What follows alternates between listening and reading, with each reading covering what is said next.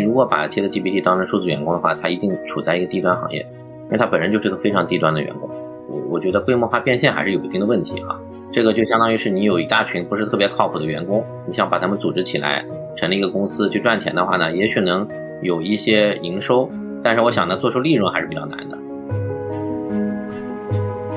新的这个 AI 大模型的时代呢，它的这个公司呢，未必在于多大，而在于它做的有多精，做的多深。像这个 Mid Journey 这个公司，大家可能都知道，它做成了这么一个世界级的平台啊，每年营收呢也是上亿美金的这么一个公司。那么它的员工只有多少个？它的员工只有十个人左右，除去这个财务和法务以后，总共只有八个开发人员。所以说呢，这个未来，我认为就是如果说 AI 大模型它的发展方向得当的话呢，未必说只有大公司才能从中独领风骚。每期对谈一个陌生行业，我是天宇，我是天宇，欢迎收听天宇兔 FM。这是一档为了开拓眼界、走出自己的局限而设立的播客。通过与人的对谈来试图与未知的领域和知识产生互动。我们每周四更新。天宇兔 FM 呢，已经做了好几期 AI 与 AIGC 相关的内容了。那在类似 ChatGPT 这样的生成式人工智能为全世界带来了无限的憧憬的几个月后的今天，它在商业上真的被成功的应用起来了吗？企业与公司组织当下是如何应用人工智能的？未来的商业应用场景都有哪些？那本期节目，我们有幸邀请到了一位人工智能商业落地的先行者，也是难得一见的站在技术与商业十字路口的人——前百度金融首席数据科学家、前 PayPal 全球消费者数据科学部创始负责人丁磊，也是中信出版社最近的新书《生成式人工智能》的作者，来聊聊人工智能的商业化应用。你好，我是丁磊。丁老师在美国俄亥俄州立大学取得了人工智能专业的博士学位，曾在 IBM Watson 研究所和美国伊利诺伊大学贝克曼研究所从事研究。丁磊老师也曾经与中国农业银行、中国电信、万科等各个行业的巨头深度合作，推动人工智能的应用。在2018年呢，他也被第一财经评为中国数据科学五十人之一。那在接下来的节目里，我们和丁磊老师从当下教你用 AI 快速赚钱变现的各种乱象出发，聊了聊生成式人工智能现在在商业领域的应用的进展与案例。我也从一个小企业主的角度出发，分享了自己公司的工作流中对 AI 的应用以及我所好奇的问题。那此外呢，我们也聊到了开源模型和定制化的模型是什么，有哪些，它们为什么比类似 ChatGPT 这样的闭源大模型可能更适合具体的企业或者是业务需求。丁老师从本源出发，带着我们深入浅出地理解了生成式人工智能的商业未来，以及我们自身在其中可能遇到的机遇。那哪怕是已经和多位行业大牛聊过了几期 AI 相关节目的我们看来，本期的内容依然能够带来非常多全新的认知，希望你也能从中有所收获。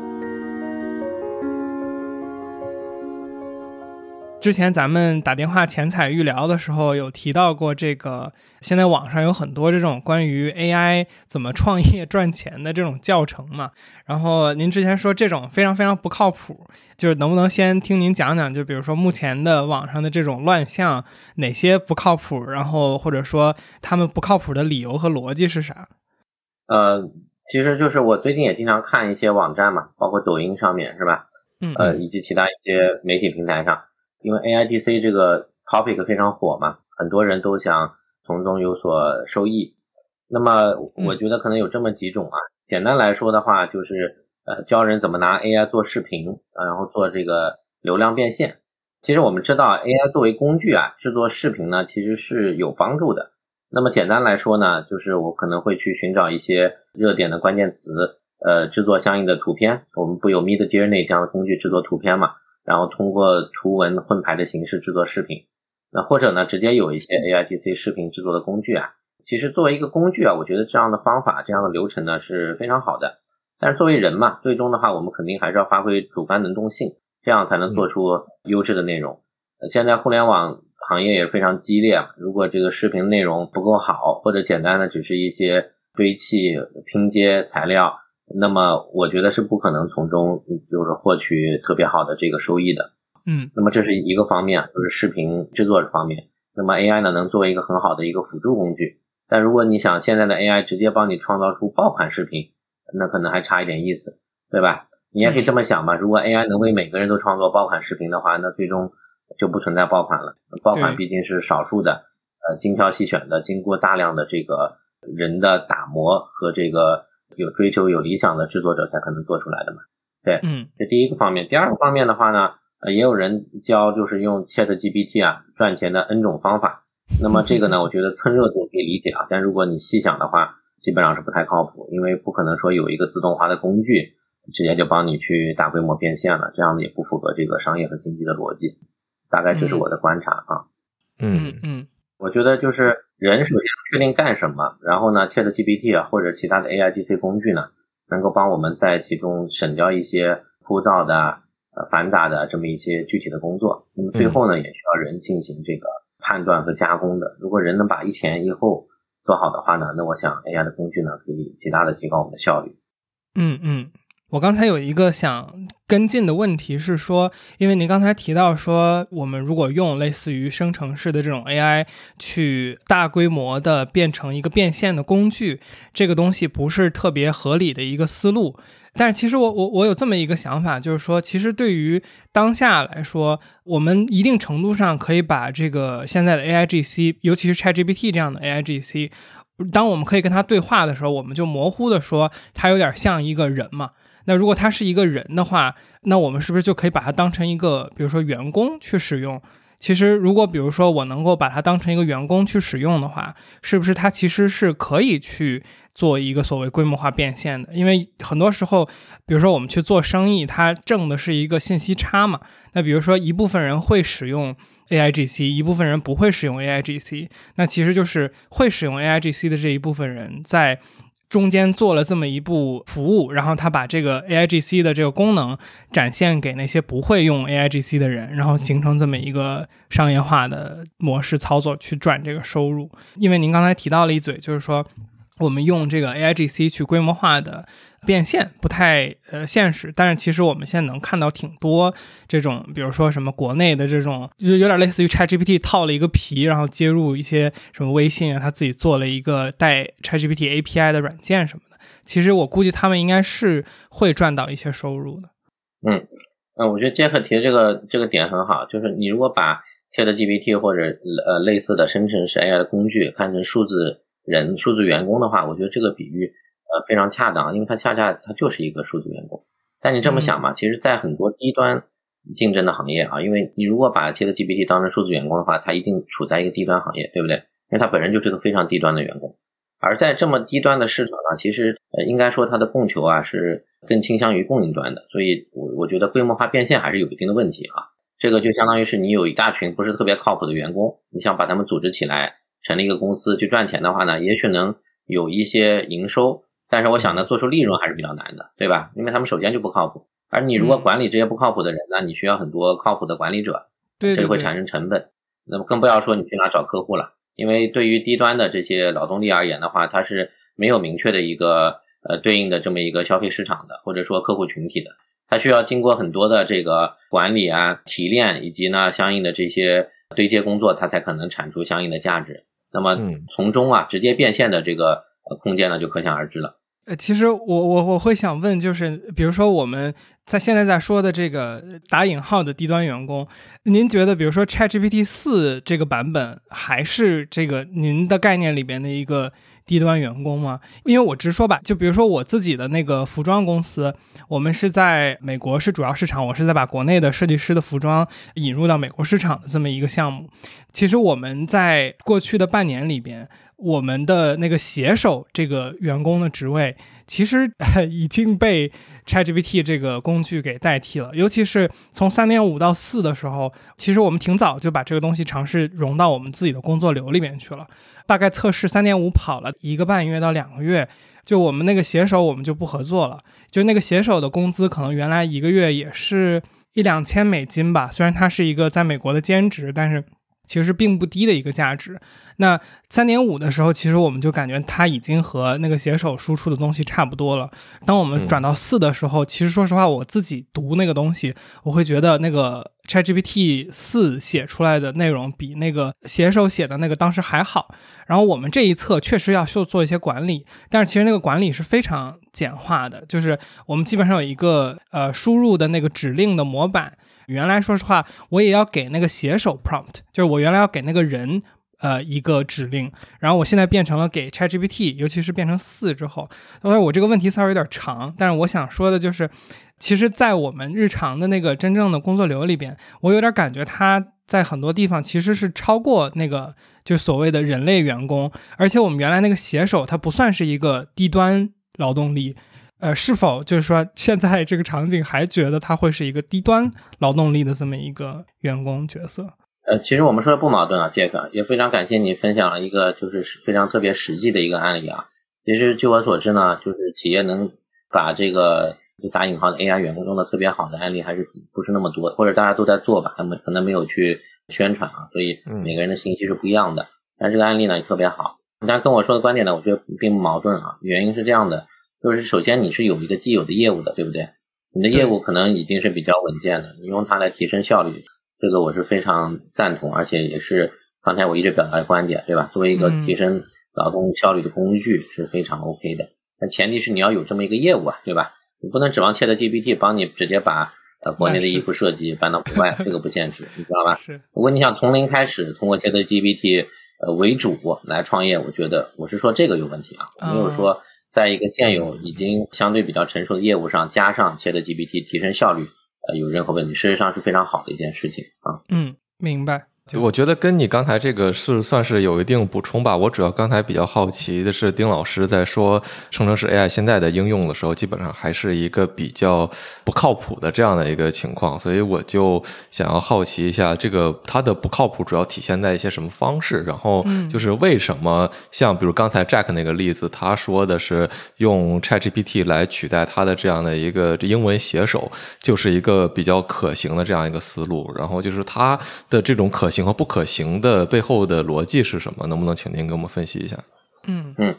就我刚才说的一前一后啊，就如果说你有一个就是靠谱的人，能够给 GPT 指导方向，告诉他要干什么，让他快速的帮你实现相应的这些基础的工作，那么在你在他实现了这基础工作之后呢，你又能进行筛选、提炼以及一定程度的优化，对吧？嗯，我想杰克公司做那个接 GPT 写文案，他也不可能不看嘛。在一定程度上，它还是要做一些人工干预的，虽然大部分都是自动化的啊。然后最终呢，能把这个价值对应在相应的业务流程上。那么这个一前一后呢，恰恰是人的主观能动性的最大的一个体现，是吧？那么如果你能做到这一点，就把生成式 AI 的工具很好的融入你的业务里的，这样的话呢，它的价值会是非常大的。那么我刚才其实讲的反例呢，也就是说，如果你想拿 GPT 去大规模的不经思考的，是吧？想指望去蹭流量。呃，变现那样的方式是我认为不靠谱的。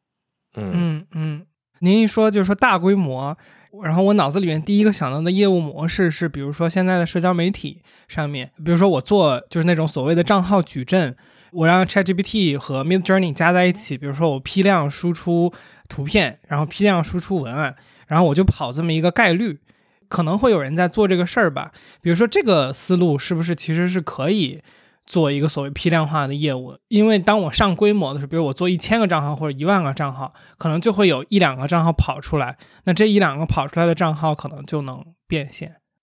嗯，这个其实跟就是早期那些那些网赚的想法其实就如出一辙嘛，通过很多的这个大规模的这个手段去尝试从平台获取利润。因为这个一方面我不熟悉啊，这个不专业；第二个呢，就是我个人感觉是不靠谱的，因为它。不能最终的给用户创造价值，嗯嗯嗯，或者说创造价值的这个这个效率啊，以及这个百分比太低了，全靠就是硬创吧，拼概率，这个应该很难跑赢大盘。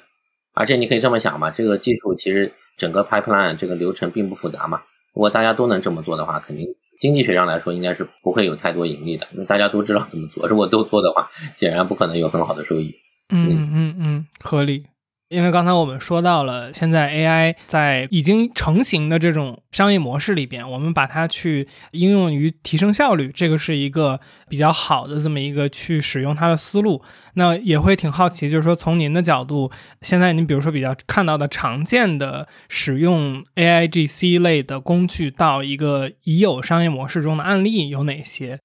嗯，我觉得就是自动化的内容生成啊，刚才您也说了，肯定是最先发生的。除了就生成文案、图片这些比较显而易见的以外呢，呃，其实还有两个方向可以提一下啊。当然，这两个方向也是大家经常碰到的。一个就是 AI 客服，AI 客服呢，其实好几年前就开始用 AI 来逐渐改变了，就是在这块 AI 的穿透率呢还是比较高的。但有了生成式 AI，尤其是类似于呃 GPT 四这样的技术以后呢，AI 客服呢，我觉得会迎来一波新的洗牌。对，因为现在其实很多。本来在考虑啊，AI 客服的企业呢，现在都在想怎么用 GPT 模型来更好的实现他们的客服功能。当然，GPT 这个模型呢，本身用在客服上还是有一些障碍的，还是有需要做很多技术攻关和工程上的优化的。为什么这么说呢？因为，嗯，首先一点啊，它太发散了，知道吧？太发散的这个对话机器人是不能用在客服的，因为你跟他聊一个业务，他跟你聊星星月亮肯定是不行的，是吧？所以呢，就是这一点上需要进行。呃，我们说的这个算法工程上的一个改变，才能让它更好用在客户领域。第二方向呢，就是 AI 数字人，AI 数字人的技术呢，其实在一些大的影视制作上会用到，在一些特定的场景下呢，人可能不方便或者不能够去拍摄的时候呢，AI 数字人呢用在影视上的一些案例呢，其实都会有。呃，包括在我的新书啊《生成式人工智能》这本书上呢，其实也多次提到了 AI 数字人的技术用在影视制作上。那么同时呢，AI 数字人这个技术呢，也可以用在这个视频直播上，因为直播行业嘛，在国内非常火嘛，啊，而且呢，现在我也见到有一些厂商，包括一些品牌，逐渐开始呢，使用 AI 数字人来进行直播。这个好处呢是显而易见的，真人他只能一天工作几个小时嘛，数字人不知疲倦啊，天天夜里啊、深夜、凌晨，无论什么时候都可以进行这个直播，而且呢，这个数字人直播的 IP 呢，永远。归属相应的这个创造者，或者说相应的公司，是吧？那么真人的主播呢，他肯定有一定的不确定性嘛。那么在这方面呢，其实数字人主播呢，比真人主播呢，是对企业或者对品牌而言呢，是有着一些优势的。当然，这块技术呢也要提升。这块技术呢，其实涉及生成式 AI 的很多细分的领域啊，包括这个动作、表情、语言，甚至跟观众的交互等等，这些都是需要提升的。但我认为呢，现在呢，在这个时间点上呢。AI 数字人的技术呢，已经相对比较成熟啊，需要进行更多的商业落地和工程以及算法这个商业化方面的一些打磨，就可以进行大规模的使用了。嗯嗯嗯，我想继续问丁老师，刚才我们聊到 AI 客服的这样的一个呃应用，现在还比较的局限吧？然后确实，我个人前一段也看到一些我朋友身边的例子，他。在跟比如腾讯或者其他平台的这种 AI 的客服进行交互的时候，中间的这种逻辑是非常不顺畅的，所以我就在想到说，这样的一个呃，因为大家最终都会去想要去转到人工客服来解决自己面对的这样的一个实际的问题，所以说我就在想问您一下，就说这个 AI 客服它现在的一个最核心的痛点是什么？就是说，呃，随着我们 AI 技术的变化，它是否真的能够解决这个问题？因为我想到另外一个因素是，AI 本身它是否有足够的管理权限来真正解决客户提出问题？可能 AI 理解了，但是它本身并不能够操作的时候，这种时候应该呃进行一个什么样的处理？嗯，呃，针对客服环节呢，我刚才提到我的新书啊，《生成式人工智能》上，我专门有一节来专门讲这个 AI 客服的问题。那么在这一节的创作过程中呢，我其实调研了国内外很多先进的案例，我可以给大家分享一个啊，就是美国。呃，应该是加州的这个这个公司叫 Intercom。那么这个公司呢，其实就是在这几个月就刚刚尝试了用 GPT 四这个模型来做 AI 客服，这是业界比较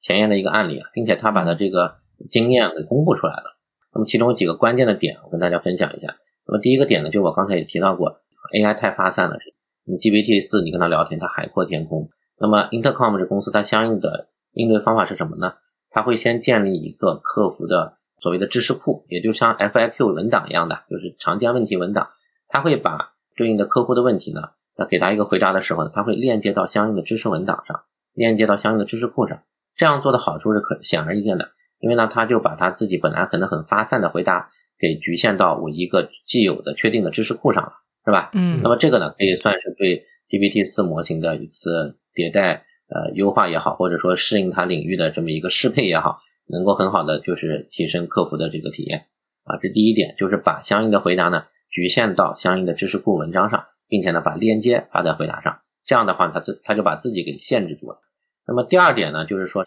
AI 很大的一个问题啊，刚才大白也提到有没有权限的问题，它是要跟这个业务流程进行打通的。那么我们给 AI 什么样的权限呢？那么好比说，我可以给呃 AI 呢相应的操作权限，甚至呢跟 RPA 就是所谓的这个这个应用系统的这个机器人自动化连接在一起。就是 AI 一方面呢，它这边在跟你回答，另一方面呢去查询了数据库，甚至帮你下了一个单，对吧？这就叫做 AI 和 RPA 的结合，也是业界非常火的一个解决问题的方法。那么第三点是什么呢？第三点就是说 AI 呢，它最珍贵在哪呢？最贵就在于它知道自己不知道，这是 AI 最珍贵的一个品格。但是遗憾的是呢，大多数 AI 没有这个这个能力或者说这个特点。那么在 Intercom 的案例中呢，其实它已经可以在一定程度上说对不起，我不知道这个答案。那么这个呢是非常难能可贵的一个 AI 的特点。如果 AI 什么都以为他知道，这个是一定要出问题的。他知道自己不知道，那么这个呢也是对 GPT 四模型的一个小迭代，但是对 AI 客服呢却是非常有作用的一个点。那么如果再延伸的话呢，他甚至可以在他自己不知道的时候呢，把这个对话的交给了一个人类的成员，那么这也是非常重要的。那么这样的话呢，就是能够给我们的客户呢提供非常好的体验。就是其实最近有挺多人在做这种以什么 GPT 三点五、GPT 四为基础去做一个某一个解决具体问题的服务，然后来作为一个创业项目的这种事儿还挺多的。不知道您怎么看？就是这类的创业思路和解决问题的方法。那我觉得呢，就是如果是真的在 GPT 模型或者类似的一些开源平替啊，因为现在业界也有不少所谓的开源模型。在这些模型的基础上呢，进行微调，来满足一个特定领域的需求，我觉得这是一个特别好的一个路径。呃，因为它首先呢就承载了这个具体业务问题的一些一些 know how 在里面嘛，对吧？你要收集这个业务问题的一些数据，然后呢，在无论是 GPT 模型还是开源的这些模型基础上，呃，进行微调、学习、升级，那么从而在一个领域里面呢，做出一个比较好的体验。那么这其实都是非常好的应用。呃，这个甚至是 AI 大模型的方法，嗯嗯嗯嗯，明白。啊，您刚刚也提到就是 AI GC 的这样的一个概念，然后之前您也说过，就是说 AI 和 AI GC 它是有很大的区别的，然后也经常容易被混淆，所以就是说我们能不能举几个例子来说明一下，就是哪些是属于 AI GC，然后哪些是属于另外一种 AI？呃，其实这个问题啊是呃非常普遍的一个问题。那么我现在其实看了很多媒体啊，包括有一些呃出版物上都把这个呃 AI 和 AIGC 混为一谈。那么呢，就 AIGC 很火嘛，大家都想蹭一波。那么的话呢，就是把经常其他很多非 AIGC 的这些应用、这些功能也加在 AIGC 上面。那么我觉得不合适的。首先呢，我先说一个观点啊，就是呢 AI 呢它其实分成两大类吧。我们先把这个概念给抛一下，好吧？嗯，分哪两大类呢？一个叫做决策式 AI，第二个呢叫做生成式 AI。那么决策式 AI 呢，它显然不是 AIGC，而生成式 AI 呢，它是 AIGC 背后的技术。嗯，那么决策式 AI 呢，它是像什么样一个东西呢？它更像是在做选择题。那么它是用来把呃事物呢进行分类的。简单来说呢，就好比说我们经常看到的人脸识别，它就是典型的决策式 AI 的一个应用。因为我要把人脸分成张三的还是李四的。脸，这是一个典型的一个选择题，这就是决策式 AI。但决策式 AI 的这个例子还非常多了。我们之前的这个像抖音的推荐算法呀，电商的推荐引擎啊，它都是决策式 AI。那么它就不是 AIGC。那么另外一方面呢，我们刚才也说了，这个生成式 AI 是吧？生成式 AI 呢不同于决策式 AI。如果说决策式 AI 更像做选择题呢，那么生成式 AI 更像做简答题，它会给你直接生成一段内容。而这个内容呢也是非常广义的，后面我们可以展开说这个内容可能包括什么样的呃不同形式的内容。简单来说呢，生成式 AI 呢更适合做简答题，而是它是以创作为长处的。嗯嗯，丁老师，刚才我们讲到的很多这种 AI 的应用，还有呃创业的思路，其实是基于这个 ChatGPT 的这样一个模型嘛。然后我们也知道说 ChatGPT 是一个 OpenAI 做的这样一个大模型。然后您刚才也提到说，现在有一些开源的模型正在逐渐涌向市场。所以说，能不能给我们剖析一下这两者它的主要的差别是什么？我们当然知道，就说可能是数据量上的一个差别。然后您是怎么看待开源模型的这样的一个应用场景？嗯。就您刚才提到几个问题啊，首先呢，这个开源和闭源模型的差别，我觉得呢，你像 AI 行业，其实它也不是发展一天两天了，是吧？时间非常长。那么开源呢模型呢，它是有一个庞大的社区的，也是有很大的这个开发者、用户基础。呃，因为 AI 的算法呢，其实在绝大部分的时间里呢，它都是一个开源的状态。因为首先呢，AI 的算法的发源地呢，很多都是学术论文上嘛，对吧？首先它的实现原理大家是知道的。第二的话呢，就是在这个实现原理的基础上呢，也会有很多开源的实现。当然，大模型呢，它是有一定特殊性的，因为它需要的数据量特别大，也需要特别大的这个成本啊，进行相应的运算。它对开源社区呢提出了相应的挑战。那么，所以呢，就是最先做出大模型的都是作为闭源的公司嘛，是吧？像 OpenAI 啊，包括后续跟进的这些呃谷歌这些公司都有相应的大模型，国内也有，对吧？大模型的这些这些发布从大的公司里面出来。但是呢，我觉得和它平行的一条线呢，就是开源模型。实际上，大公司啊，他们很多大公司呢，也是会投入做开源模型的。好比说这个 l a m a 模型，就是 Facebook 最近开源的一个大模型，它的效果呢也是可以的。当然，可能跟最大的那些大模型相比呢，闭源的模型相比呢，有一些差距。但是在很多业务场景中呢，如果我们用相应的开源模型的话，其实已经可以实现你的效果了。嗯嗯，我要跟一个特别蠢的问题。丁老师，就是能不能具体描述一下什么是开源啊？尤其是在这个大模型的语境下面，其实我们作为非技术类的这个行外人，我们对于开源这个事情是很模糊的。尤其是我，我不知道大白可能还有点电脑基础。哦，我应该比你清楚。这样，我来说一下，丁老师来来听一下，对不对吧？我我觉得开源它本来的意思就是说，刚才丁老师也说了很多东西，它的原理是你可以在这个公共领域上直接免费。获取的，然后它是公开的，然后因为这个很多东西，它软件它是有一个源代码的嘛。当我们把这个源代码公开之后，这个东西叫做开源，这是我对于这个词本来的理解。所以，开源大模型实际上是不是说的就是说，或者说开源模型，就是说这个模型本身它的数据和它的这样的一个底层代码，在网上或者说在一个公共的领域里都是可以获得的。我这样理解是是正确的吗，丁老师？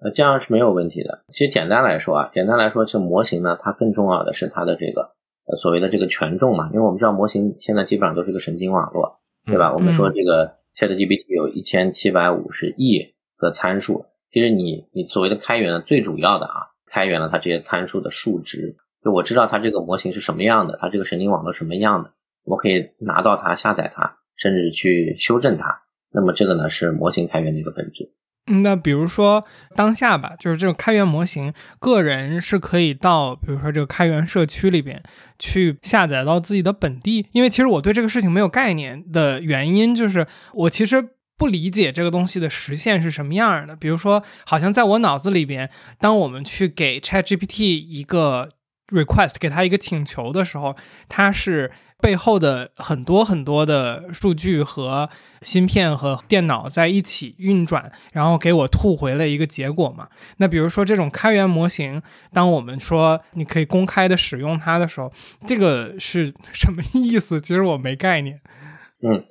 其实你这个也是一个很普遍的问题啊。嗯，那么你你使用 ChatGPT 的时候呢，其实它只是相当于是一个 Web Service，它只是一个网络服务，跟你使用。百度啊，跟你使用 Bing 是一种类型的，你只是给它一个所谓的这个 Web Request 一个网络的一个请求，它给你发回一个回复或者发回一个响应，是吧？嗯。那么在这个场景下呢，其实跟我们正常使用这个网络服务没有任何区别。但是如果说你能把它的模型所有的权重参数，就一千七百五十亿个参数的数值，以及它相应的拓扑结构，都下载到你的电脑上的时候呢，那个时候呢，它就真的成为了一个开源的产物。嗯，这个是它虽然是开源的，但是这个是个人或者说小企业能够去下载应用的一个东西嘛？比如说，当我们说它多少多少亿个参数，这个东西我拿来本地使用，是不是其实代价本身也是很大的？就是一个普通的个人，他也是跑不起来这个东西的。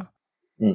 其实很多人就包括您在内嘛，他没有就是很好的这方面的一个一个实践实践的这块的这个经验啊，所以呃这块确实有必要跟大家解释一下。就好比说那个 Facebook，我们刚才说这个 Llama 模型啊，就是也是近期比较火的一个开源模型，它有不同的版本，有大的有小的。小的版本呢，可能也就几十亿个参数。其实呢，我们说一台可能几万块钱的 GPU 服务器就可以跑它了，包括去微微调，包括去。去预测都是可以通过这样的机器来做的。当然，它也有大模型啊，可能几百亿啊、上千亿个参数的大模型，就更大的模型也是有的。那么呢，那个就你就需要更大的机器去进行呃相应的这个相应的微调和和这个运算了。但是呢，好消息是什么呢？你不一定要买那么大的机器哦。现在在阿里云啊，包括呃亚马逊啊几个大的云平台上都有相应的这个 GPU 的服务。而这些服务呢，你不需要先租一台机器啊，你可以就是呃，你用多少付多少钱，这种所谓的 Pass 化的服务啊，PaaS 的 Pass 化的服务，嗯，就是你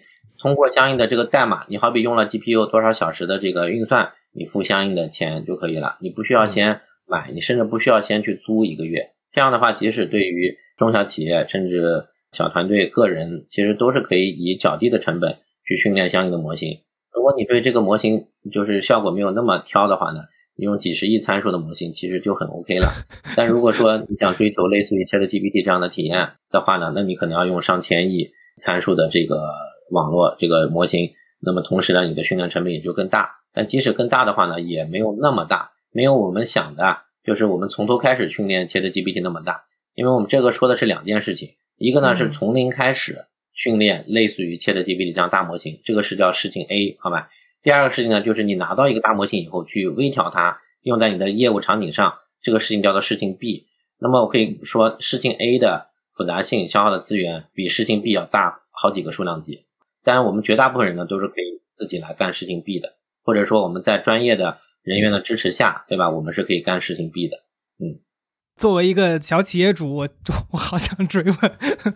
就是比如说我们刚才说的这个情况啊，就类似我我刚才第一反应确实是说，OK，那如果比如说我们个人或者说小企业需要一个几万块钱的电脑或者说服务器，然后才能去运行它，那感觉这个就会进一步拉大，比如说有资源的个体和无资源的个体的这个差距嘛。但是您刚才也提到了，就是这个是有一个解决方案的。那我还是就是可能想再掰开了问的一个东西，就是我就拿一个具体场景举例啊，比如说我是一个做服装销售的这么一个公司，我自己的这个情况就是一个做服装销售，对我就是一个做服装销售的，对，因为我们是代理为主嘛。那如果比如说我这个公司，我作为一个电商公司，我想去用一个开源的模型来去优化我自己的这个工作效率，或者说把它应用到我的工作流场景里面去。比如说，有可能的使用方式是什么？或者说，它和我用 ChatGPT 来去直接做这种就是指令，或者说标准的这个指令，然后得到一个结果，就这个这个之间的区别是啥？啊，嗯，就是你在你的数据上进行微调适配得到的模型，显然比 ChatGPT 可能更适合你的业务场景。嗯，这个呢，就是这个所谓的这个模型。呃，适配啊，或者说定制的这么一个概念啊，因为很多人都以为这模型拿来就能用，其实模型从来就不是拿来就能用的啊。嗯，过去不是，现在不是，将来也不是，对吧？ChatGPT 呢，如果它直接开箱啊，out of the box 直接能用的场景其实并不多的，因为它很发散嘛，它会很搞笑，也会呃很有哲理，但是其实在绝大部分的业务场景下呢，并没法直接用的，所以我们需要对它的结果呢进行微调，对这个模型进行微调。从而它的结果呢，能够更适应你的这个相应的业务场景。那么刚才呃杰克也问嘛，我们作为一个小企业应该怎么做嘛？首先算力上，我觉得是不是一个大的瓶颈啊？只要花一些适合的费用，都可以租到相应的这些算力，或者购买自己的机器也可以是一个选项。第二个呢，需要有专门的这个数据人员，因为你弄 AI 嘛，总是需要有一些专业的人员嘛，对吧？你不能指望呃服装公司可能有几个 in house 的这个数据科学家，可能也不太现实。但是你多多少少需要有些专业人员的帮助，因为这个模型呢，虽然现在封装的已经比较好了，那么它相应的这些训练啊、代码的适配啊，可能还是要有一些专业的经验的。不管怎么说嘛，这个机器学习啊，或者深度学习，它也是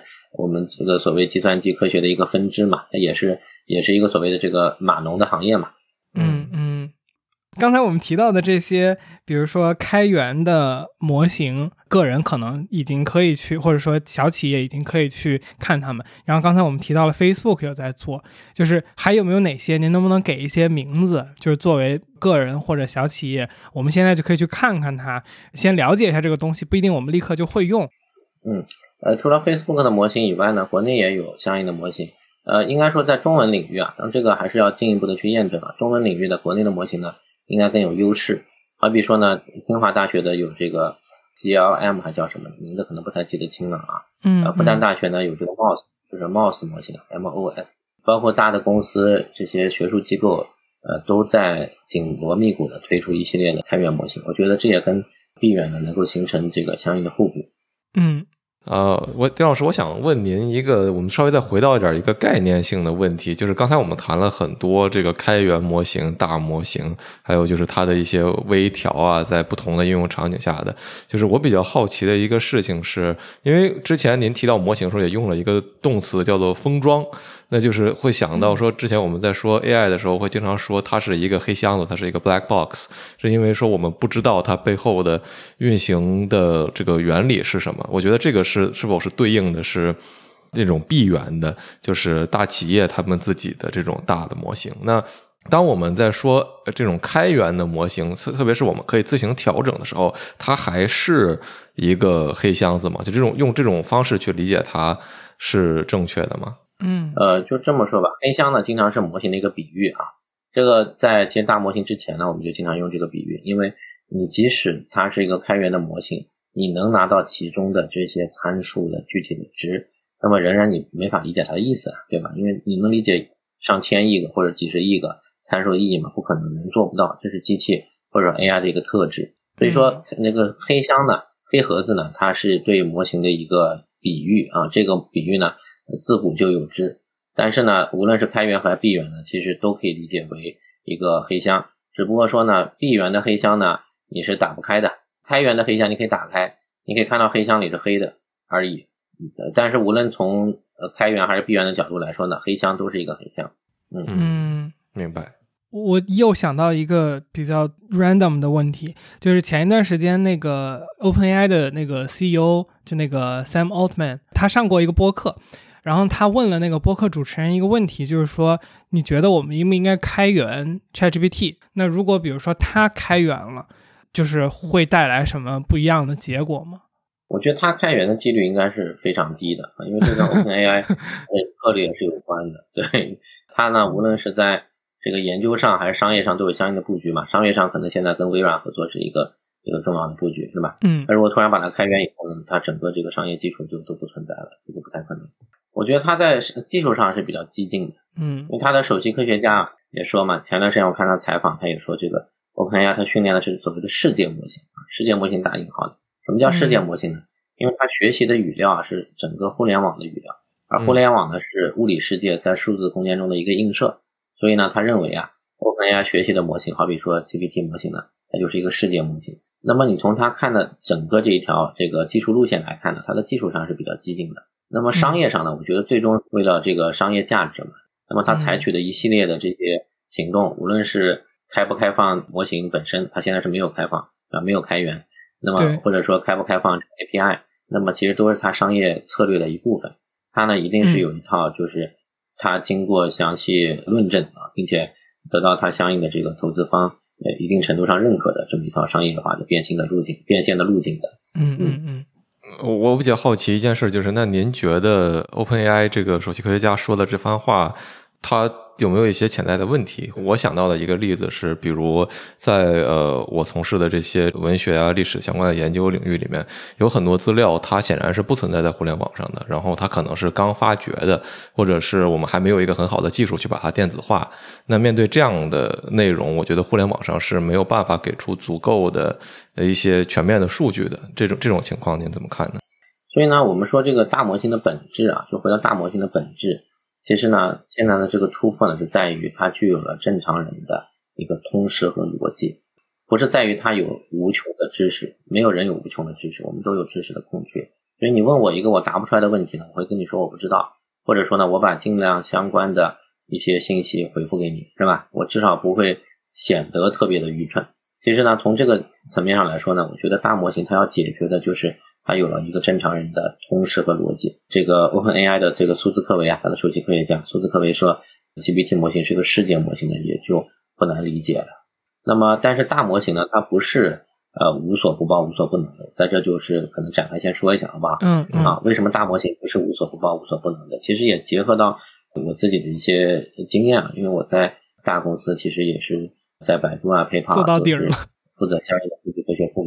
其实呢，其实通过这些经验啊，虽然就是整个行业也在不停的快速的演化，但是呢，呃，我其实能够理解啊，就是大模型的，第一非常重要，但是呢。并不是说大模型就是什么都能做到，而且如果大家就以为啊，现在所有的 AI 问题都被大模型去解决了，是不是？原来我们需要很多数据科学家，现在大模型都解决所有问题。那么我认为呢，也不是这样的，就是说很多领域它其实需要领域的 know how 的。像我刚才举的这个 Intercom 的这个例子啊，它呢也能反映出一定层面上大模型没有直接解决我的客户问题啊，我还需要做相应的这个领域的定制，而这个领域的定制呢，其实跟你所处的行业所解决的应用关系很大。啊，有些行业的客服呢，可能容忍一定的回答的一些发散；有的行业呢，可能不能容忍；有的行业的客服呢，可能对回答准确率的这个要求呢，得达到百分之百才行，不能有一点的这个呃误差或者错误的这么一些存在。但有的行业呢，可能又没那么讲究，所以这个呢，都是行业的 know know how。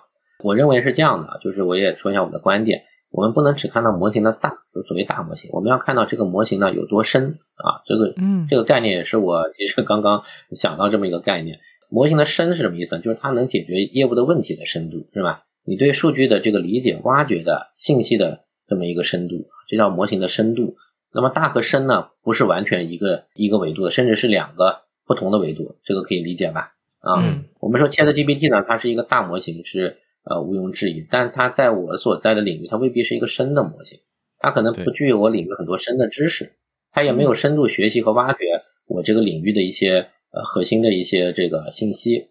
那么我需要怎么才能让大模型变成深模型呢？我需要去用我这个领域大量的优质的数据，通过数据科学家合理的规范的流程，对这个模型进行呃所谓的微调。那么在这个方面呢，我们叫做微调啊，因为。它就像个预制菜一样的，就切的 GPT 模型像个预制菜一样的，你拿回家呢，总要撒点盐，撒点胡椒，在微波炉里转一转，是吧？这个过程我们叫做微调。那么经过微调以后呢，不是说经过所有的微调，我是说经过适当的啊、专业的、恰如其分的微调以后呢，那么这个模型呢，可能会成为你这个领域的一个深的模型，能对于这个领域的 know how 呢有比较深的理解，那么最终呢，我们才能用这样的模型。嗯。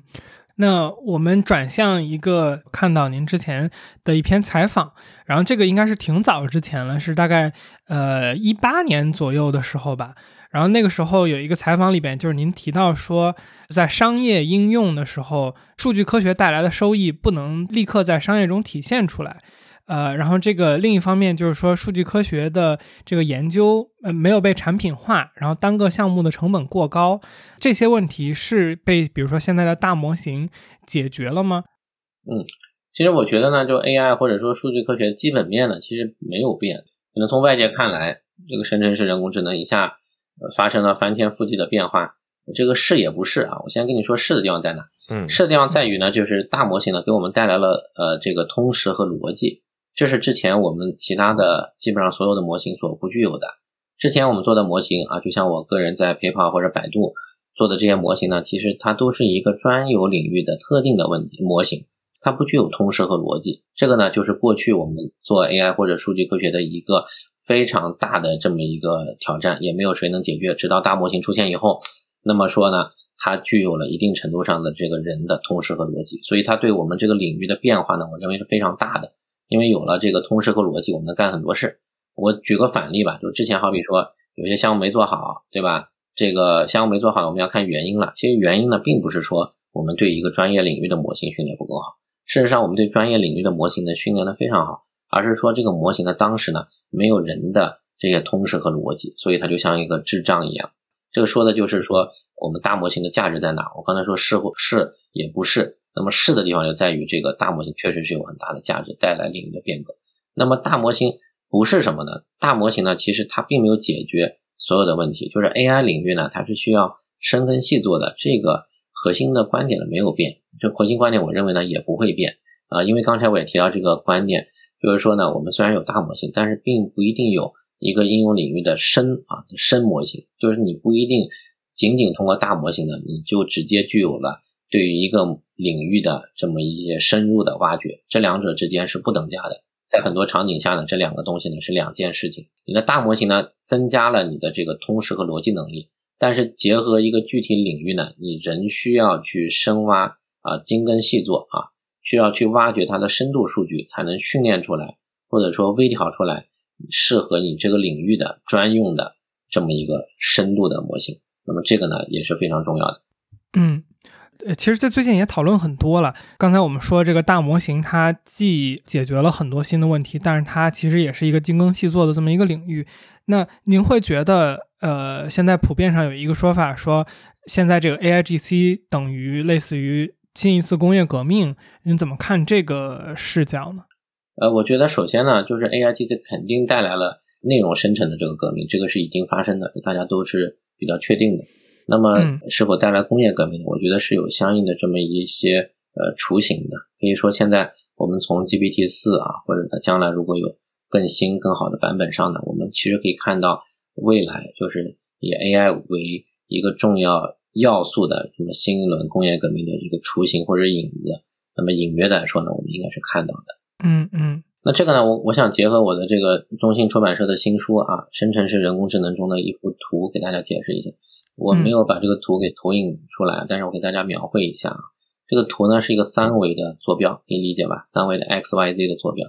那么 x 坐标是什么呢？x 坐标就我们刚才说的所有的大模型，包括 TBT 模型，包括 Stable Diffusion，我们刚才提到的 MuseNet 生成音乐的，Gen One 生成视频的等等这些模型。那么，嗯，通过这些模型呢，它是其实有非常多的这些选择，它可以做不同的事情，对吧？这是一个维度。第二个维度就是你你去生成什么内容，生成内容其实非常多样的。我想以最广义的定义来来说明我们的内容，不光是呃图片、视频、文本这些大家都知道的啊，包括音频，也包括我们代码，对吧？程序、方案、策划，对吧？甚至包括我们的很多形式的这些工作中涉及的内容，都可以通过生成式 AI 来生成。这个就我要说的这个 Y 轴啊，这第二条轴，这 Y 轴上呢，就是我们要生成的这些内容的形式啊。我是以最广泛的形式、最广义的形式来解读内容啊，不限于我们日常生活中所碰到的这些数字媒体，同样包括了我们工作中所要去做的绝大部分的事情，都可以以内容的形式来反映啊。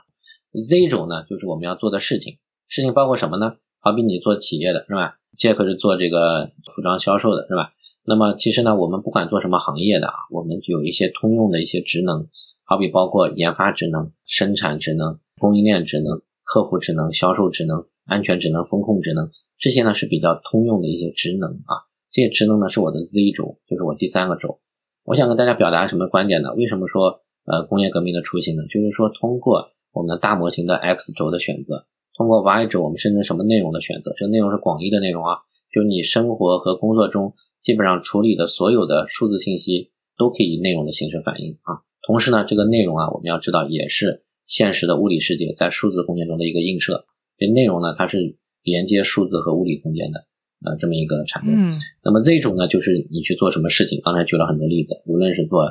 研发、生产、销售、客服、供应链啊、风控、安全，都可以在我的这个空间中找到一个对应的点。那么大家可以把这三个轴联合起来想一想啊，其实未来我们做的任何一件事情，都是这三维空间中对应的一个点。呃，举例啊。你用 ChatGPT 啊，我们说 Jack 用 ChatGPT 生成一个文案，用在营销上，对应我空间中的一个点吧，对吧？嗯。大白呢，他可能拿 GPT 四写了一段代码，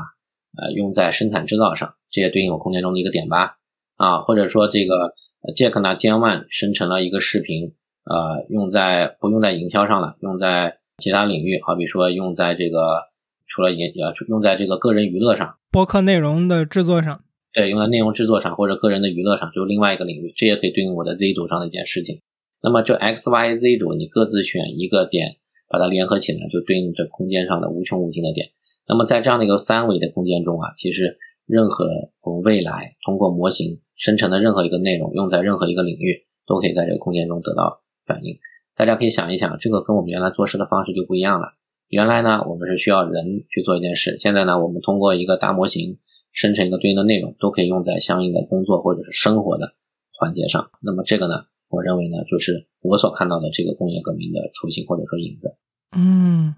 我我想跟进一下您说的，就是内容。我觉得这个也是，就是您讲的这个模型里面，可能对于普通人来说最新颖的一个对于内容这个东西的一个解读吧。然后咱们之前预聊的时候，您也说，就是可能大模型所创造的这些东西、数据，都是对于现实世界的一个在数字世界的映射。那当我们说这个内容的时候，是不是其实？我们物理世界的任何东西，如果比如说我们能用信息化的方式去把它进行一个表达的话，它就全部都是一个内容。我是倾向于这么理解，嗯，因为任何的我们的数字信息呢，都是有一些呃，不能说任何，因为我们可能也是有一些这个，好比说虚幻的小说啊，对吧？它不一定能找到物理世界中的对应，但是大部分吧，大部分我们在工作中。设计的这些呃数字媒体，其实在现实中都可以找到映射的。那么通过这些映射呢，其实呢，我们相当于是呢，能够在我们的数字空间中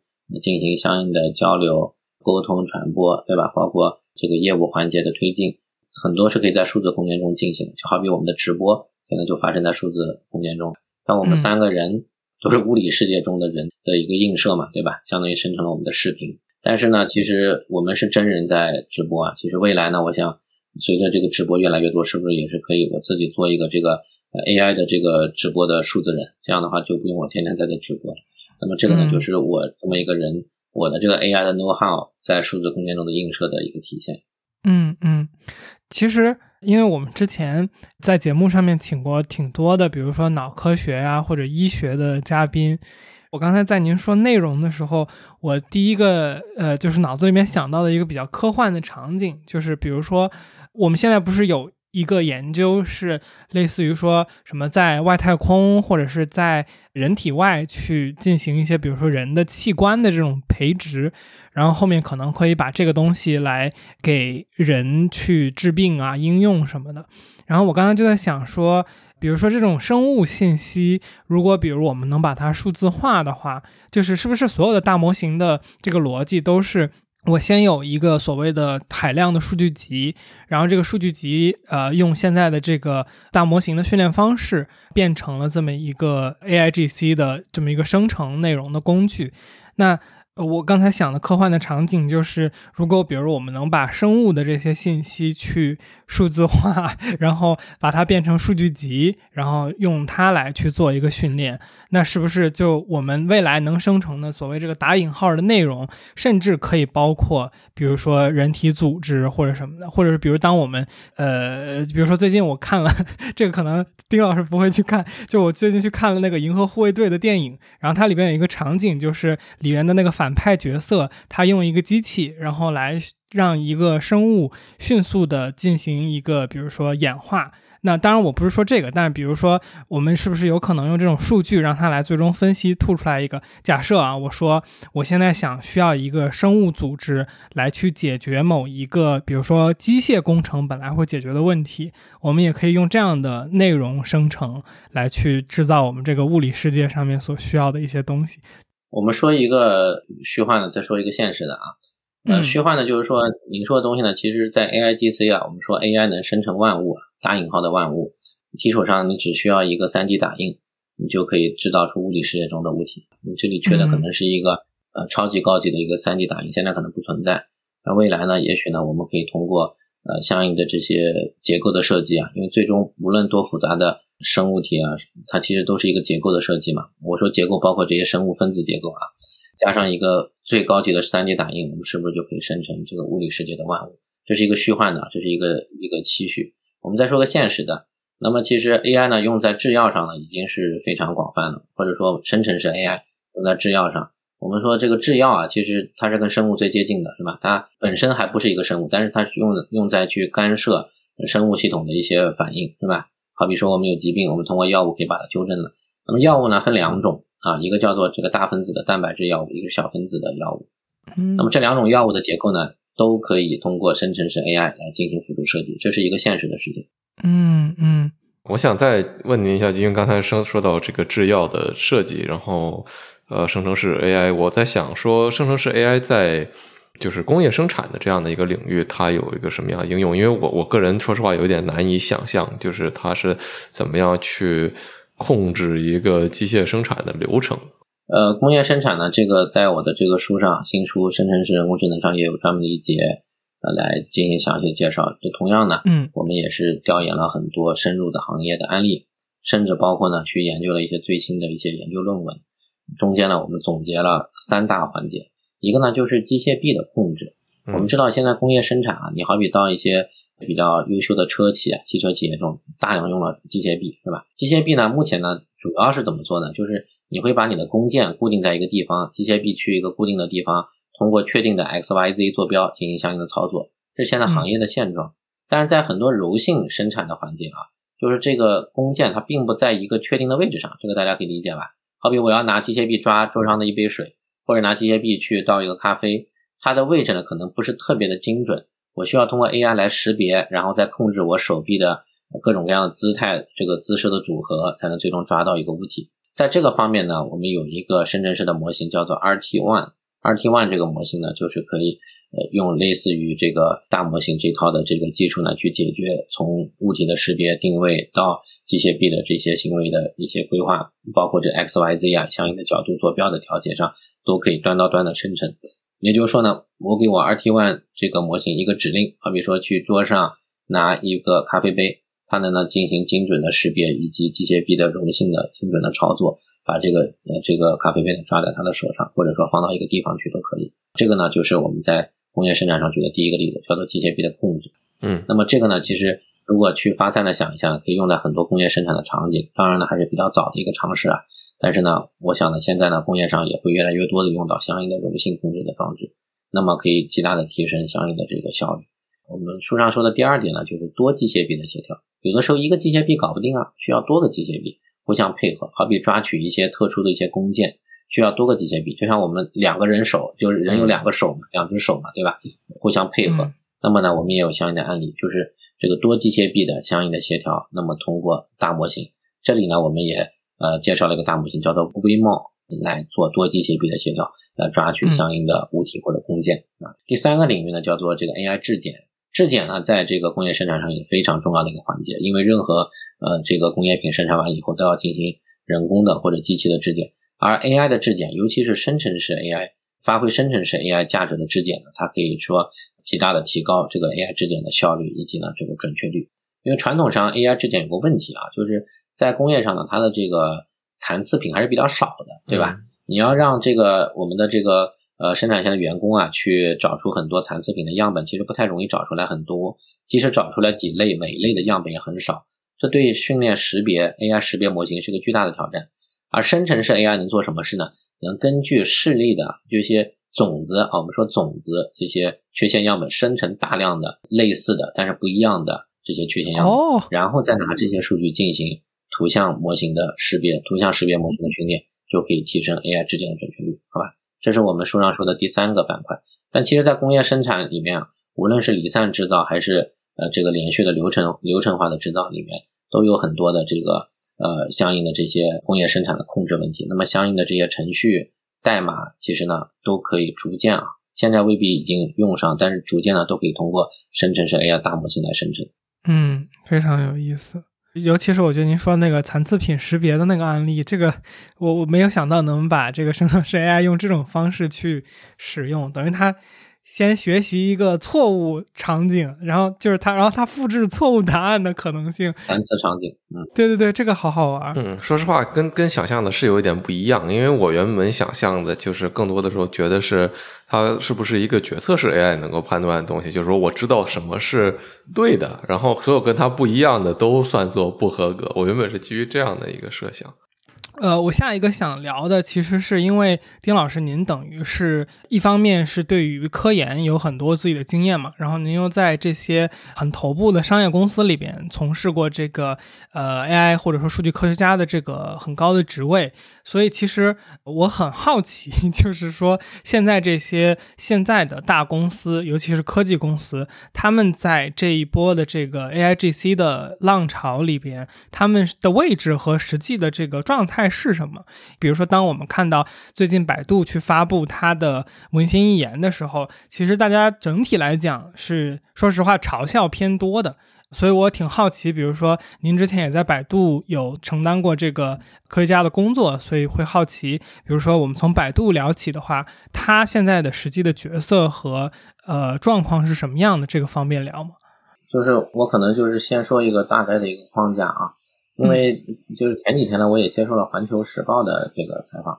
环球时报》老师也非常专业啊，上来就问，就为什么硅谷啊会诞生这个大模型，这 ChatGPT 啊，就或者最早诞生这个 ChatGPT，就国内什么时候能够造出自己的这个模型？我认为呢，有几个重要的点啊，可以跟大家分享。那一个点呢，就是说这个硅谷呢，可能是有一定的这个工程师的这个文化基因的。那么在这个方面呢，这个工程师。呃，追寻一些技术方向上呢，可能会有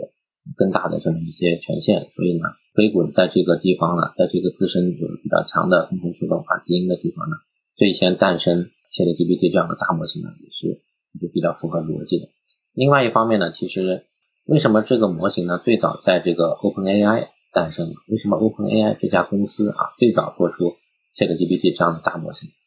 不是在谷歌或者 Facebook 最先诞生的？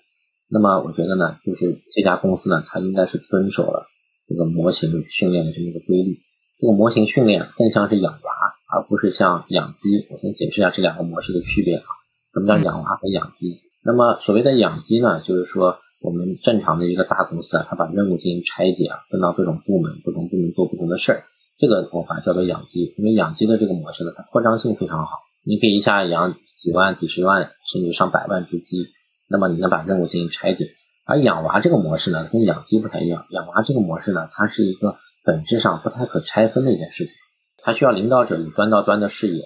所以我认为呢，这个 ChatGPT 啊，最先诞生在 OpenAI 这个公司是有一定的这个逻辑。首先，它的这个创始人啊，Sam Altman，大家都知道，他可能是既是技术也是商业方面的一个这个特别牛逼的一个人物。他能够端到端的统筹啊整个这个训练的这么一个过程。并且呢，在训练的过程中呢，它是为什么叫像养娃呢？它是需要呃有专职的投入的父母来做这件事情。你想，你给你的娃找一百个、一千个、一万个老师，也许没用，你可能教不好一个娃。但如果说父母或者说在我们的这个类比下，公司的这个创始者、高管能以这个端到端的视野去统筹这么一个模型的开发和训练，就是在这样的场景下，这个模型呢才是能够被很好的训练出来。嗯，而这个领导者呢，必须呢。极具技术和商业的能力，这个领导者要求非常高。因为训练模型这件事情呢，是本质上不太可以拆解的一件事情啊。你知道模型中有一千七百五十亿个参数，但是呢，你没法说，哎，你这十一个参数，你这个组去做吧，那十一个参数那个组去做吧，不太可能。它是整个训练的不停迭代的过程啊。相反，如果说互联网公司更适合做什么事呢？我能把这一千七百五十亿个参数，我能把它切成一百七十五个部门去做。一个部门负责十亿个参数，如果是这样子的话，这是一个假设。如果是这样的话，那么大的互联网公司啊会非常适合。但是，但实际并非如此啊。实际是这一千七百五十亿个参数是不停的进行训练、演化、迭代的。你没有法在参数层面，或者说在这个基础的架构层面做到切分。你能切分的也只是一些工序。但是我要说了，模型训练整个工序啊，你如果看这个。呃，ChatGPT 训练的这个流程这幅图啊，在互联网上有这幅图，嗯，然后在我的书中呢，也是有一个呃深度的一个解读的。那么这幅图呢，其实这个流程呢还是比较复杂的，并且呢，你即使能把这个流程啊分成 Step One、Step Two、Step Three，但是呢，每一个流程都决定了下一个流程的质量。如果在前一个流程埋了一个坑，那么下一个流程呢必将失败。所以呢，这个不是我们传统意义上说的。任何大型公司，包括互联网公司做事情的这个模式或者说逻辑，所以呢，我个人认为啊，任何一个大的互联网公司，无论国内或者国外，做这个 ChatGPT 这种类型的事情都非常费劲。不代表说它不能演化，它也可以演化，它有资源，但是它做这个事呢，第一呢很费劲，第二呢，它的这个效果呢也未必会那么好，因为训练模型相当于是养娃嘛。嗯你这个娃养娃呢，你可以养出一个天才少年，你可以养出一个普普通的娃都可以，但是呢，它都要遵守养娃的这么一种规律，不是说怼资源就可以了。如果怼资源可以的话，我想这些大型的互联网公司就是世界上最多的这些技术资源，为什么它没有最先做出来，而是一个这个百人量级的公司啊，OpenAI 最先做出来呢？就证明了这个模式确实是有天壤差别的，确实是非常不同的。嗯迥然不同的两件事情。我们说这个养娃和养养鸡这两件事情，一定要以养娃的心态来看建立模型。那么以这样的一个框架呢，其实不难理解，任何一个互联网公司呢做这件事情都是非常吃力的啊，国内的也好，国外的也好，都是非常吃力的。嗯那么也回答您刚才的问题啊，在国内的公司或者国外的公司各自有什么定位呢？我觉得呢，它如果说无论是百度啊，或者说谷歌、Facebook，它如果能够切切好自己的场景，结合自己的场景呢来训练大模型呢，可能是更加有意义的一件事情。嗯因为嗯只有这样的话呢，才能发挥它的优势，也能够呢在将来呢能够形成这个模型啊正向循环迭代的这么一个闭环。嗯，嗯，我我在这里有一个挺有意思的事情可以聊，就是说，因为我们没有问您，就是刚才那个问题，就比如说为什么是 OpenAI 先做出的类似于 ChatGPT 这样的工具，是因为其实我们之前做 AIGC 的选题已经做了大概两三期了，然后其实我们之前问过。嘉宾们这个问题，然后当时有一个就是卡内基梅隆大学的博士生，他叫林之秋，然后他当时给了一个解读，我也想把他的解读说给您听，然后您看您怎么看他的那个理解，就是稍我觉得可能不冲突，但是是不太一样的一个角度。就他当时的解读是从一个公司层面的资源投入给了我们一个思路，就是他觉得，比如说 OpenAI 先做出来的这个应用呃案例，然后投放到市场，是因为像谷歌、Facebook 这样的公司，因为它很大嘛。然后他旗下的这些小团队去做研究的时候，其实每一个单独的团队，比如说分配到的资源，其实是有限的。而比如说 OpenAI 这家公司去做 ChatGPT 这个模型的时候，虽然可能它的就是整整体的规模和谷歌、Facebook 是没有办法去比拟的，但是呢，他们看准了这一个方向。如果我没理解或者说记错的话，就是比如说用 Transformer 这个形式去训练这个大模型的这么一个方式，然后他们把可能自己很大的一部分资源放在这个训练上面，所以是他们先做出来的。然后其他的公司没有做出来，比如说像呃 Transformer 这个解决问问题的思路，好像还是谷歌的团队最早论文去写出来的，对吧？但是做出来是是 OpenAI 先做出来，所以他当时解读的方向更多的是一个资源投入、资源分配的不同的方式，导致了这么一个大家谁先拿到这个最拿得出手的结果的这么一个结果。不知道您怎么看他的这个解读的方式？嗯，我认为跟我讲的就是底层逻辑是类似的，我也、嗯我也非常认同他的观点。嗯嗯，行，我觉得我们今天聊了很多，就是围绕着大模型相关的话题。然后这些大模型，大家也都知道是掌握在呃，无论是现在的这 OpenAI、ChatGPT，还是几个像 Google、百度、Facebook 他们正在投入大量资源去做的这些东西，都是掌握在少数的互联网巨头的公司的手里面。就是我想问你，丁老师对这样的这样一个发展趋势是怎么看的？然后对未来有一个什么样的预测？然后另外另外一方面就是。我们首首先已经看到这些 AI 它的资源的分配呢，有势必会带来一定的新的不平等。大家对无论是算力还是 AI 本身的这个模型的 access 的程度是有所有区别。那在这样的一个前提下，我们怎么样去用 AI 来促进一个更加平等的社会呢？我觉得逻辑是这样子的，就是 AI 的这个赛道呢，或者说 AI 大模型这个赛道，它重在这个反馈效应。嗯，那么这是 AI 的一个底层逻辑，你需要不停的去训练、迭代你的模型，你的模型才能最好，是吧？就我刚才说的这个养娃的这么一个道理，啊、嗯它跟互联网这个逻辑不一样。那么如果是在互联网这个领域啊，我们可以看到，在每一个细分赛道呢，可能只有一两家头部公司，或者甚至只有一家、呃最大的公司，其他公司都不行。这个原因呢是在于什么呢？互联网它是有一个网络效应的，网络效应就在于它的是一个自增强的，就是你的公司越大，是吧？你的公司越大，你的客户越多，你的客户越多，你的整个平台就越大。所以说，你看我们打车在线打车行业，对吧？那么现在在国内基本上只有滴滴了，在国外可能是这个 Uber，它是做到一家独大。它呢是有一个网络效应的平台啊，它的司机越多，乘客就越多，乘客越多，司机就越多，所以最终呢，只有最大的平台才能存活下来。而 AI 大模型这个赛道，它本质上我觉得跟互联网是不一样的。它的这个底层的效应呢，叫做反馈效应。反馈效应就是说，你要形成数据模型、业务模式，整个一套能够形成这么一套自己去实现正循环的这么一个飞轮效应。你只有当你的这个数据模型、业务全部迭代起来以后，那么这个模型才能越学越聪明，越用越好用。那么在这种意义上呢，就是在新的这个 AI 大模型时代呢，它的这个公司呢，未必在于多大，而在于它做的有多精。做的多深？我可以举个例子嘛？你像这个 Mid Journey 这个公司，大家可能都知道，它做成了这么一个世界级的平台啊，每年营收呢也是上亿美金的这么一个公司。那么它的员工只有多少个？它的员工只有十个人左右啊。我其实也看了一下这个呃公开的这些媒体报道，它除去创始人，除去这个财务和法务以后，你知道有几个开发人员？总共只有八个开发人员啊，总共只有八个开发人员。所以说呢，这个未来我认为就是如果说。AI 大模型它的发展方向得当的话呢，未必说只有大公司才能从中独领风骚，而我们更需要的是什么呢？我们更需要的是全社会、全行业的都从大模型中受益。从这种意义上来说呢，我们是需要呃去发展这个呃开源社区的，我们也是需要去能够把 AI 呢用在更多的行业，让更多的公司呢来使用 AI。嗯嗯。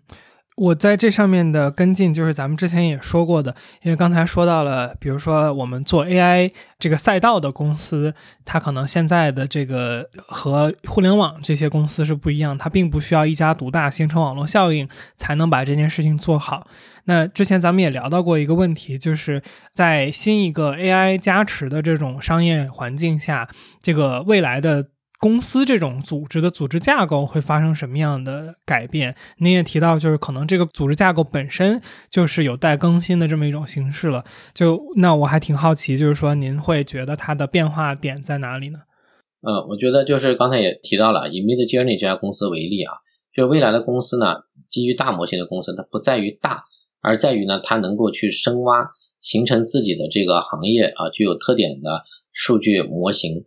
和这个业务模式的这么一个闭环，只要你能在这个一定的领域形成闭环，挖的足够深，这也是我刚才最早提到的这么一个深模型的概念嘛。就模型呢，不一定是要以这个公司的大为基准，而是说呢，你要把数据挖的深、挖的透，即使是一个非常细分的领域，能够形成这个数据模型、业务模式的闭环，也就是说呢，能够形成呢这个数据模型和业务模式啊，具有反馈。效应或者说具有飞轮效应的这么一个闭环，那么这个时候呢，你在这个领域里面，在这个细分行当里面，就可以说做到这个非常好了。嗯，而这个呢，不是以公司的大为标准的。其实呢，在很多时候呢，公司的大未必适合模型的训练啊，因为因为这个事情呢，又不是特别可以用传统的管理方法进行切分的。有的时候呢，人多了，资源多了，未必是一件好事。嗯，这个让我想到。之前我听到过一个说法，就是 SpaceX，因为我们之前也有过一个嘉宾是 SpaceX 的前高管。SpaceX 最有标志性的一件事儿是，它能够回回收那个火箭来落地多次利用嘛。然后听到一个说法是说，那个回收火箭的代码是一个人写的，就是不是他们团队一起开发的，而是一个人写的。然后那个逻辑就是好像。呃，负责这个事情的那个主管还是谁？他认为这个事情放在多个人脑子里边反而容易出错，而放在一个人脑子里面，他能够非常全面、总体的，像您说的，可能就是类似于端到端交付的这种角度去解决这个问题，是不是？这个一定程度上也因为可能未来在。AI 工具越来越强大，然后呃数字化越来越深度的时候，我们个体的能够解决的问题的能力是被这些工具所加持的。而在这种场景下，我们一个人去完整的负责一个问题，可能反而比一个大的组织然后拆分这些工作来的效率和结果更好。那这个其实取决于这个问题本身的性质啊。你好比说造一艘船，它就非常可以拆分，因为它的不同的部分、不同的这个零件。它的整个工序都是可以拆分的。做模型这件事呢，就是比较难拆分啊，或者说呢，它可以有一个 step one、step two、step three，对吧？但是各个 step 之间它其实强耦合、强关联的。你后一个 step 它的能不能做出来，其实取决于前一个 step 它的这些标准、它的这些指标是什么样子的。啊，大家如果看一看这个 ChatGPT 的训练过程，就知道中间其实是非常耦合的一些 step 在一起交织在一起。嗯，对。呃，好，那我们最后问一点，就是关于您个人的问题。其实我是感觉，对于您自己的经历，然后还有尤其是我们做了一些。调查之后，我很好奇的第一个想问的就是，比如说之前您不是在呃各个大公司，包括 PayPal、包括百度，都有做这个数据科学家的这个角色吗？您会怎么去定义您自己的身份和角色呢？您觉得您更多是一个数据科学家，还是一个比如创业者，还是我不知道投资人，还是什么呢？嗯。呃，我觉得呢，我的人设呢，可能就是训练模型啊，因为 这个简单的说叫训练模型。但是未来呢，我觉得，呃，这个模型呢，AI 模型它也就是一个生产力，它是一个劳动力。所以呢，你可以把我看成是就是 AI 的培训师，或者说是 AI 的这个训练学校的校长也可以，大概是这么一个角色。嗯。我其实挺好奇，说您之前在这些大公司都等于是在商业和科技这么一个双线的状态去做事儿嘛？我不知道这个体验是什么样的。就是比如说，呃，一方面是科学，一方面有一个可能商业指标，然后另外就或者说，比如从商业的角度去做科学这件事情，有没有什么烦恼什么的？嗯，呃，我觉得我个人而言，可能恰恰是这个乐趣所在啊。那有人说你的这个职业经历跟你的第一份工作很强相关，我觉得可能真是这样的。因为我在国外博士毕业以后，第一份工作呢，就是在一个非常非常商业化的环境中来当数据科学家的。在这份工作中呢，我处理的是最一线的这些商业问题，就是帮着公司怎么去提升效益啊，也是帮着我们公司的客户怎么提升效益。我们公司的客户呢是世界上头部的这个这个出行网站，叫易客行啊。之前我在一些报道上也说过。对，也说过这个这个案例。对，易客行这个公司呢，它要通过这个 AI 来提升呃在线广告的点击率。那我们通过在当时呢还是非常先进的呃这些人工智能的算法和系统呢，帮助他实现了这个收益的提升。而在这个过程中呢，我们天天面对的都是非常现实的商业问题，就是我的客户的 CEO 呢，他就要看。我的这个算法给他赚了多少钱，而且每天都要有相应的这个这个报告呈现在他的桌上啊。而即使呢，就是出这么一个报告，其实都要用到非常复杂的数据科学的这些方法啊，这些算法才能出这样的报告。更不要说这个呃背后的这些底层的算法和模型啊，它的复杂度是可想而知的啊。那么即使说你要用到这么复杂的这些呃算法和数学的这些方法，但是呢，其实你要解决的其实是这个商业问题啊。那么，在这个国外了，我们同事就叫这个公司叫什么？这个叫做 real business business，大家可以理解一下。其实呢，很多的公司呢，尤其是大公司的，我们每一个员工做的事情呢，可能离真正的 business 是比较远的。你做的只是一件事情，而这个事情怎么去变现，怎么去拿到客户的桌上，你可能是没有感知的啊。而我呢，我也可以觉得比较幸运的是，我第一份工作我就在一个这个所谓的 real business business 里。工作对吧？那么，那么我得到了这么一个学习或者训练，就是说我能够把最好的啊，甚至是最前沿的算法用在这个实际的这个 business 上面。我想这是我的这个经历中的这么一个部分。那么这个呢，其实也是一定程度上决定了我后面的这么一个职业的走向。嗯，很精彩。所以最后作为收尾的问题，想请丁老师给现在的刚入职场或者还在大学的年轻人们一些建议吧。然后。特别是因为 ChatGPT 的出现，给大家很多我觉得有一些错误的这种印象吧。我作为呃在学校有有工作的这样的一个经历，也亲亲眼见到很多学生开始直接用 ChatGPT 把论文的题目放进去，然后就啊生成了自己的所谓的作业。然后这种情况确实是很让人担忧。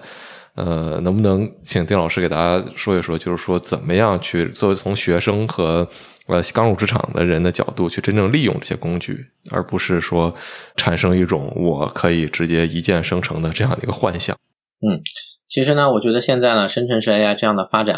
呃，对每一个人啊，尤其是刚入职场的年轻人，他的要求是更高了。为什么这么说呢？因为简单的活其实 AI 都可以干了。你如果想写一段没有深度的文案，或者说呃，就画一幅不是特别有创造性的这么一个图画，做这么一个设计，其实 AI 七七八八都可以干了。那么其实反过来说呢，对新人的要求越来越高了。我认为这也是社会发展的一个必然的一个产物，是吧？那么对于新人来说呢，首先呢要学会使用这些工具啊，来提升自己的效率。第二个，在这个基础上要更多的其实锻炼自己的深度思考能力。我们刚才说的这个一前一后啊，就是一前一后是没法用 AI 取代的。前面呢就是说这个策划、这个思考，对吧？进行这个宏观的这个排兵布阵。那么以后呢，就是作为这个所谓的验收环节，作为一些精加工的环节。做一些思维的提升的环节，这个也没法用 AI 来取代。所以呢，年轻人呢要更多的在这些方面来锻炼自己的能力。第三个方面呢，就是在 AI 方面呢，可以呃了解一些就是 AI 的一些思维方法，包括呢 AI 作为一个工具啊，如何去提升自身的这些工作和自身的这些业务。嗯嗯，好，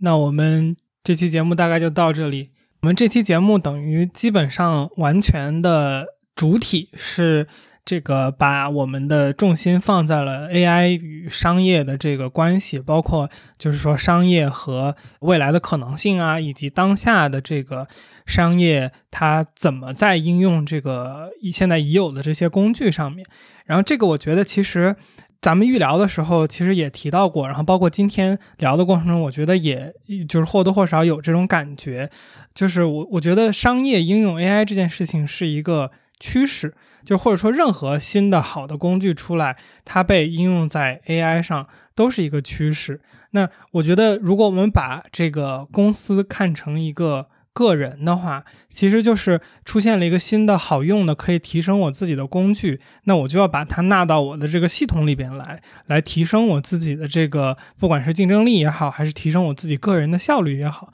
那其实我们在之前的节目里面聊天的时候也提到，就是作为一个个体。当 AI 出现的时候，或者说当一个新的技术出现的时候，我觉得就是那句常见的话嘛，就是如果你打不过他，那你就加入嘛；或者说如果你打不过他，其实在这个场景不是加入，而是说那你就学会去应用嘛。然后之前我们也说过，就是可能之后的这个个体层面上面，不是说就是。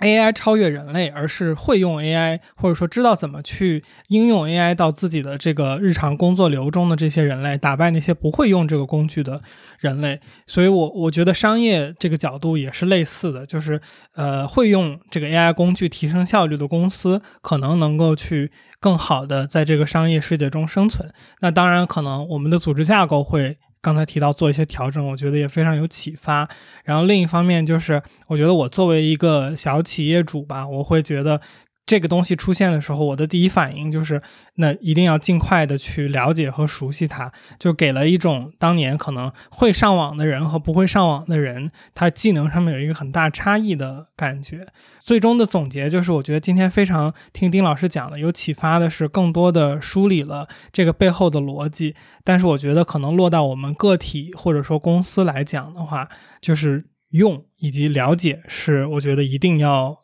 尽快去做和行动的一件事儿。嗨，这里是后期的天宇。呃，确实像丁磊老师所说的，就是现在的商业社会对于年轻人，或者说我们每一个人，其实都有更高的要求。那我们面临的不仅仅的是一个简单的被 AI 代替或者不被代替这样的二元逻辑。